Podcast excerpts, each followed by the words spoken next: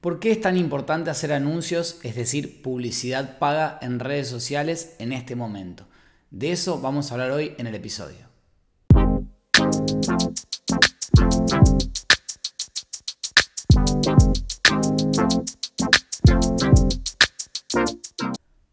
¿Por qué es tan importante hacer anuncios en las redes sociales? Vamos a entender que en principio la publicidad en redes sociales siempre fue muy relevante o muy significativo en el aporte que tenía para la cuenta que realizaba la publicidad.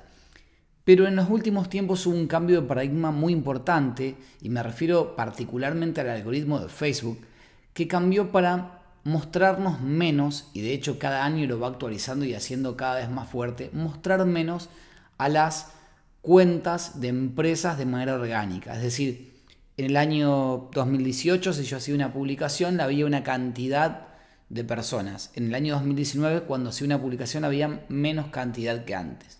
En el 2020 siguió bajando, pero lo que tenemos claro es que el algoritmo cambió de una forma sistemática donde se lo muestra mucho menos gente, pero a la vez detecta que si esa gente que ve nuestra publicación no reacciona, no comenta, no comparte, no le da un like, no guarda el posteo en el caso de Instagram, pues intentará no seguir reproduciendo porque lo que busca es relevancia. Entonces, de algún modo, las redes sociales se volvieron de un tráfico muy orgánico para los que tienen cuentas personales y hablan de su vida, pero para los negocios se volvió mucho más engorroso llegar al público. ¿Cuál es la respuesta o la solución para esto? La respuesta es la publicidad paga. Entonces hay que entender que viene como una respuesta natural al proceso de la disminución del alcance, pero también es la forma en la que cuantificar el rendimiento de las redes sociales de los negocios. A ver, lo paso en limpio.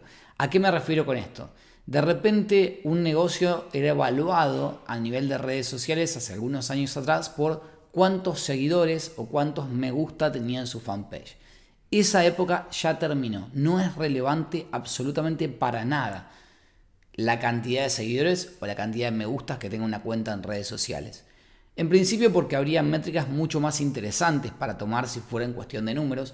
Por ejemplo, el engagement que tiene una cuenta. Es decir, cuánto interactúa la gente que lo sigue, puesto que alguien puede comprar seguidores o porque puede tener buenos seguidores, pero en realidad tener un contenido que sea malo, entonces no tiene mucho sentido.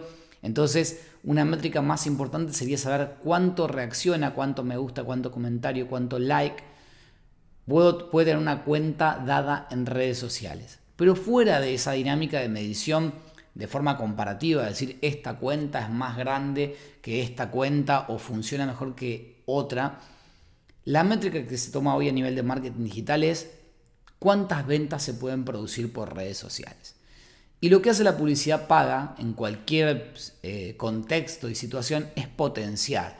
Entonces, naturalmente, si mi contenido es malo y es poco relevante, poco interesante, cuando yo le haga pauta, no va a tener efecto. Por otro lado, puede ser que yo todavía no sepa hacer bien publicidad en redes sociales, entonces, por ejemplo, toque el botón promocionar o haga promociones desde la app de Instagram y entonces tenga que mejorar mi estrategia a la hora de cómo hago la pauta y no tanto del qué. Pero son los dos elementos.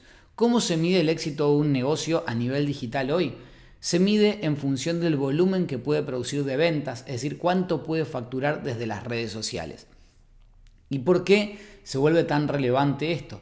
Porque si de repente yo miro el costo que tiene la publicidad en redes sociales versus otros tipos de publicidades, tradicionales siguen siendo abismalmente más bajos, sobre todo porque podemos microdirigir el público al que queremos llegar. De repente utilizo un anuncio por radio, por televisión o por diario y no tengo la certeza de en qué situación y quiénes son exactamente los que me están leyendo, escuchando o viendo. En cambio, en redes sociales yo puedo determinar un segmento etario, un comportamiento, una definición de intereses y en un momento dado hacerle llegar mi publicidad.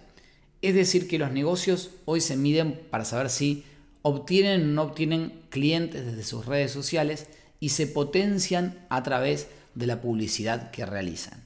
Entonces, hay negocios que tienen mil seguidores, pero que tienen una facturación mensual que les permite eh, subsistir y crecer como negocio a través de la publicidad paga. hay otros negocios que pueden tener 100.000, 3 millones de seguidores, nosotros tenemos casos de influencer que nos han contratado con ese número grande, 3 millones de seguidores, y no pueden monetizar su cuenta. ¿Qué quiere decir esto?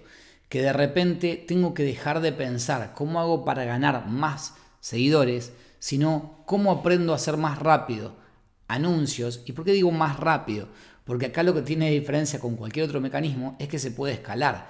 Si mi negocio invierte 100 dólares y produce 120 dólares, mañana puedo invertir 120 dólares para producir 140, pensando que se mantenga la diferencia. Pero digo, también puede producir 200 para producir 240 eh, dólares. Entonces, de repente, al siguiente mes puedo hacerlo con 400 y el límite está en cuál sea mi limitante interna a nivel de negocio para distribuir mi producto, distribuir mi servicio, cómo lo voy a integrar. Pero el volumen de crecimiento es exponencial porque no hay límite en la cantidad de publicidad que yo puedo hacer. Entonces, el secreto está en buscar que nuestros anuncios en redes sociales funcionen. Y hay que trabajar en dos cuestiones. En el qué es decir, que sea relevante, y eso un poco me lo cuenta el contenido orgánico, por eso hablamos tantas veces del trabajo del community manager y en el cómo.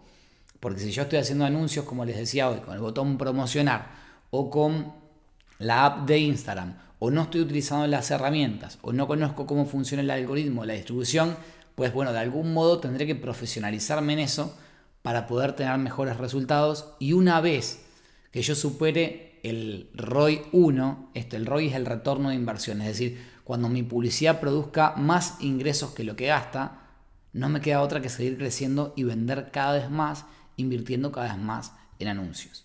Así que a ponernos a trabajar en eso. Les dejo un abrazo muy grande.